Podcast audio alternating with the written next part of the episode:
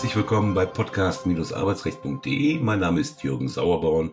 Ich bin Rechtsanwalt, Fachanwalt für Arbeitsrecht und Medizinrecht in Wesseling bei Köln und in Dornhahn im Schwarzwald begrüße ich Thorsten Blaufelder, meinen Kollegen und Co-Host, Fachanwalt für Arbeitsrecht, Wirtschaftsmediator, äh, Arbeitsfähigkeitscoach und so vieles mehr und so vieles mehr. Hallo Thorsten. Hallo, grüß dich, hallo Jürgen. Mit vollen Windeln ist gut stinken, sagt man so schön. Hecheln ja. wir heute ein bisschen. Hecheln, äh, wie im Geburtsvorbereitungskurs. Ja. Ah, ja. Also, Thema Elternzeit. Eine der schönsten Zeiten, ähm, die man haben kann, äh, aber rechtlich ähm, vielleicht auch mit ein paar Fallstricken verbunden. Ja. Thema Elternzeit, Elterngeld. Ja. Was erzählen wir unseren Zuhörern?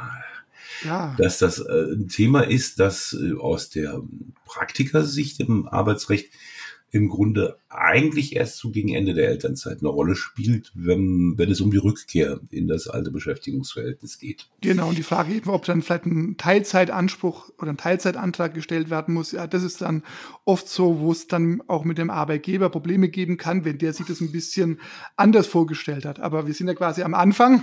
Genau, am Ende. da setzen wir an. Genau, Wer kann Elternzeit in Anspruch nehmen? Papi ja, und Mami, ne? Genau, richtig. Und wir müssen halt gucken, es gibt da auch eine extra gesetzliche Vorschrift, äh, muss man vielleicht auch mal erklären, das BEEG, das ich muss aber immer nachgucken, Bundeselterngeld und Elternzeitgesetz. Genau. Und da gibt es eine wichtige Vorschrift in dem Zusammenhang und das ist der Paragraph 15 von dem BEEG. Genau. Jo. Und da steht drin, dass man mit einem Kind in einem Haushalt leben muss und das Kind selbst betreut und erzieht und wenn man das dann tut, dann hat man äh, Anspruch als Arbeitnehmerin oder Arbeits Arbeitnehmer in den ersten drei Lebensjahren beruflich zu pausieren oder eingeschränkt nur arbeiten zu können. Genau. Und man muss eben dran denken, äh, dass man diesen bei so vielen Dingen halt im, im Arbeitsrecht, dass es da auch Fristen gibt, dass man auch Dinge anzeigen oder beantragen muss. Und hier ist die relevante Frist auch in diesem BEG in der nächsten Vorschrift. Wir haben eben den 15 genannt. Da gibt es den 16 BEG, dass man nämlich ähm, spätestens sieben Wochen vor Beginn äh, diese Elternzeit beantragen muss. Und man muss sie dann auch dazu erklären, ähm, für welche Zeiten innerhalb von zwei Jahren Elternzeit genommen werden äh, soll. Weil auch da ist ja die Frage, viele sagen ganz klar, ich gehe in Elternzeit als Mutter oder als Vater. Meistens sind es ja doch eher die Mütter, die da, was Elternzeit angeht, ne, ähm, doch vorrangig das Recht beantragen. Aber die Frage ist eben, wie lange möchte ich denn in Elternzeit gehen? Die vollen drei Jahre oder sage ich erstmal, nö, komm, ich mache erstmal zwei Jahre, dann gucke ich mal. Auch darüber muss man sich ähm, wenn es also mit der Schwangerschaft so in Endspurt geht, sich einfach auch Gedanken machen, sich das überlegen und planen, damit man dann eben auch die äh, Fristen einhält. Mhm. Und diese sieben Wochen Frist ist ja nun eine untypische. Ne? Ich meine, ja. man kennt so Monatsfristen ja. oder drei Wochen Fristen im Arbeitsrecht, ja. aber sieben Wochen ne, ist wieder so eine, die man sich merken muss. Äh, vor Beginn der Elternzeit muss das also entsprechend sieben Wochen spätestens erfolgen. Ähm, und diese Erklärung, man, man, kann sich mit dem Arbeitgeber vorher unterhalten. Das ist ja. natürlich überhaupt gar keine Frage. Aber das Verlangen muss schriftlich ja. abgegeben werden. Ja, und schriftlich heißt Papier und Stift. Ja, das ist ja immer das Problem, wenn das Gesetz von schriftlich spricht. Man kennt es ja auch bei der Kündigung. Da gibt es den 623 BGB, das ist ja somit die strengste Schriftform, die es gibt. Ja, manchmal genügt auch in anderen Fällen vielleicht eine E-Mail oder eine SMS, aber muss immer wirklich gucken. Ähm, und äh, hier ist es aber so, hier ist man sehr, sehr streng. Ja, und mhm. gerade in der heutigen Zeit, wo ja vielleicht die Kommunikation mit dem Arbeitgeber auch gerne mal über E-Mail abläuft oder über WhatsApp, ja, ähm, ne? oder andere Message oder andere Messenger-Dienste. Ähm, ja, also da muss man wirklich gucken, äh, dass man da dann denkt, schriftlich ist schriftlich, also wirklich hinsetzen, Blatt Papier ne, und ähm, auch eigenhändig unterschreiben. Das ist halt immer ein bisschen ärgerlich, äh, wenn man nicht genau weiß, was will jetzt das Gesetz. Und da ist man halt eher wieder ein bisschen strenger mit der, äh, genau. Mit der Schrift. Also ja. Schrift, Schrift bedeutet Schrift. Also das sind dann so äh, handgemalte Buchstaben. Genau. genau. Ja, ja. Ähm, was gibt's vom Staat? Äh, maximal 1800 Euro pro Monat derzeit.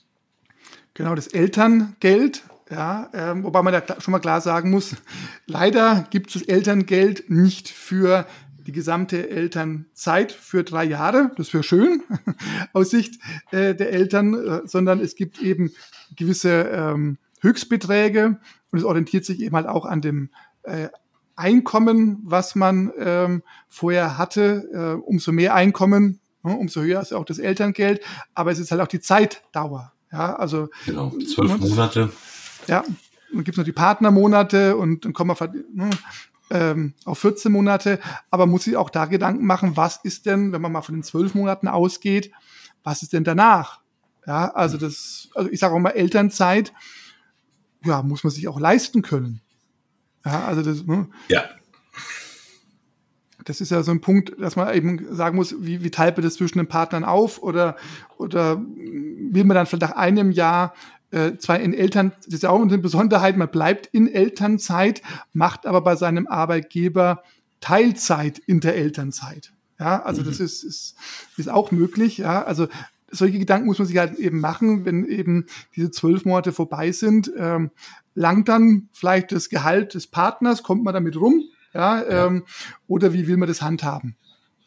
Auch da muss man ja nochmal unterscheiden, ähm, ob man erwerbstätig sein möchte während des Bezugs von Elterngeld ja. oder danach, sprich ja. während der Elternzeit erwerbstätig ja. sein möchte. Du hast das ja gerade ähm, auch entsprechend ähm, angedeutet.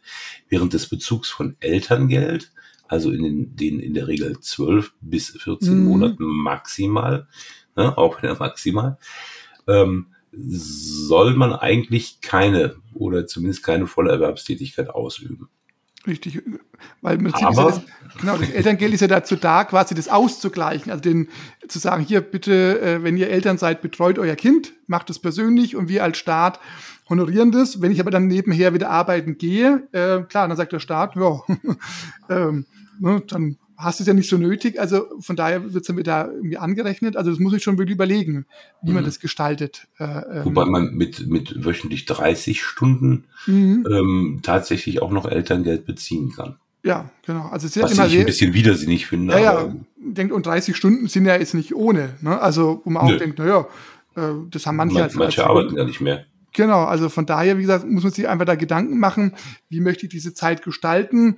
Äh, die meisten arbeiten ja in diesen zwölf Monaten nicht, sondern eben beziehen eben dann das äh, volle Elterngeld. Aber die Frage ist eben, diese zwölf Monate sind auch schnell vorbei. Ja, ähm, und wie gesagt, wie will man das dann gestalten? Und will man vielleicht nach zwei Jahren noch ähm, das dritte Jahr dranhängen oder nicht? Ja, ähm, weil auch da gelten wieder Fristen, wenn ich dann sage, ich habe die zwei Jahre erstmal beantragt und die möchte ich ausschöpfen und dann möchte ich eben das dritte Jahr noch dranhängen. Da kann der Arbeitgeber nicht Nein dazu sagen. Das ist, glaube ich, auch eine wichtige äh, mhm. Botschaft. Also wenn ich noch das dritte Jahr nehmen möchte, aber auch da muss ich eben wieder rechtzeitig vorher, wir haben ja eben die Fristen schon genannt, das wird auch anzeigen, damit der Arbeitgeber weiß, ah, okay, bin jetzt mal von zwei Jahren ausgegangen, okay, jetzt hast du das dritte Jahr beantragt, du fehlst jetzt also noch ein Jahr länger. Also, mhm. und da habe ich schon Fälle erlebt, wo dann ähm, der Arbeitgeber nichts gehört hat und dachte, na gut, ich habe keinen Teilzeitantrag bekommen, ich habe auch keinen Antrag bekommen fürs dritte Lebensjahr. Naja, dann wird meine Mitarbeiterin, mein Mitarbeiter wieder kommen. Ja? Mhm. Bis dem aufgefallen ist, oh hoppla, äh, ja. mir ist da durchgegangen, den Antrag zu stellen. Und natürlich, wenn der Arbeitgeber sagt, komm, äh, sieben Wochen, fünf Wochen, drei Wochen ist egal, äh, ist in Ordnung. Ich weiß, du fehlst jetzt noch ein Jahr länger, ist, ist gut, ist in Ordnung, weil es ja widersinnig, dann die Mitarbeiter äh, drei Wochen arbeiten zu lassen und dann erst den Eltern Zeit zu schicken, ja, weil man da die Frist versäumt hat. Aber auch da sollte man eben dran denken, weil solche Fristen, die dann erst in zwei Jahren relevant sind, vergisst man halt mal schnell. Ja, also ja. von daher lieber einen Kalender schreiben oder sich irgendwie irgendwas gibt ja elektronische Hilfsmittel, ja, äh, ne, äh, sich das zu notieren, weil es wirklich bitter, wenn man dann auf einen Arbeitgeber trifft, der sagt, nö, also sehe ich gar nicht ein, ich halte mich an jedes Gesetz, aber wenn halt Fristen nicht eingehalten werden, Pech gehabt. Ja, ich halte mich an jedes Gesetz, solange es zu meinen Gunsten ist. genau. genau, also von daher ja. einfach dran denken, äh, die Juristen kennen da halt Fristen und dann muss man gewisse Formen, Vorschriften noch beachten, dass man auch bei noch so einem schönen Thema wie eben das Elterndasein eben ist, dass man auch dran, dran denkt, dass man da nicht irgendwelche ähm, ja, Anträge versemmelt oder verpasst. Ja. Mhm. Wichtig ist vielleicht in dem BEEG auch noch äh, die Regelung des Paragraphen 18 Absatz 1, weil derjenige, der Elternzeit in Anspruch nimmt, einen besonderen Kündigungsschutz hat. Ja, da musst du mal auf die Sprünge helfen.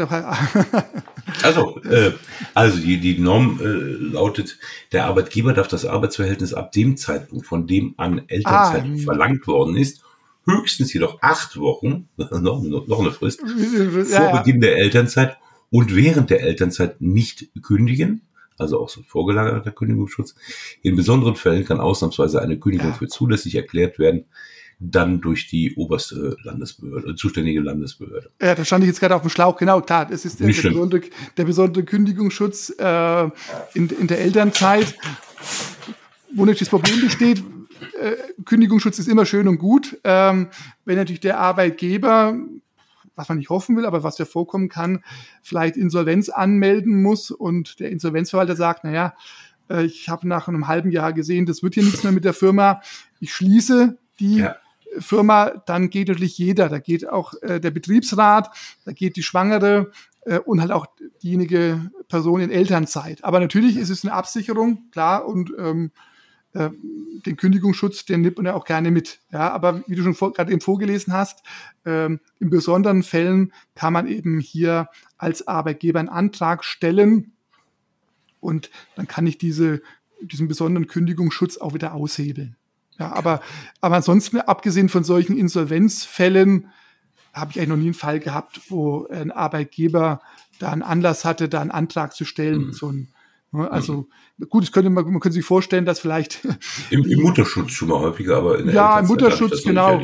Natürlich klar, eine Arbeitnehmerin könnte sich vielleicht über ihren Teilzeitantrag, der abgelehnt wird, irgendwie ärgern und könnte dann vielleicht beleidigen, sich äußern äh, gegenüber dem Arbeitgeber, dass es so, so eine verhaltensbedingte Kündigung geben könnte. Aber das ist mir, da ist mir kein aus meiner eigenen Praxis kein Fall bekannt. Also wenn, dann sind es immer die Fälle, wo es eben darum geht, ähm, Firma soll geschlossen werden und ja, jeder darf gehen oder muss gehen, ja. Wie schließen die Läden heute auch? Oder für heute auch? Für heute, genau. Ne? Ich wünsche ja. dir was. Bis zum Alles nächsten gut. Mal. Ja, ja tschüss. tschüss.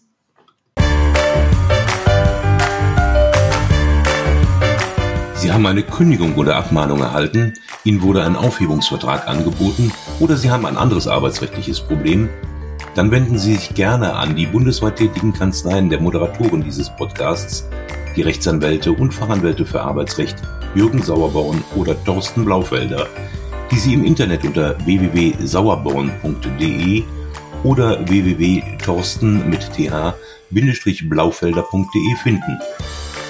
Haben Sie Anregungen, Lob oder Kritik zu dieser Folge des Podcasts, dann schreiben Sie uns eine Mail an redaktion.podcast-arbeitsrecht.de. Wenn Ihnen dieser Podcast gefällt, dann abonnieren Sie uns über die bekannten Podcast-Plattformen und bewerten Sie uns. Wir wünschen Ihnen einen angenehmen Arbeitstag.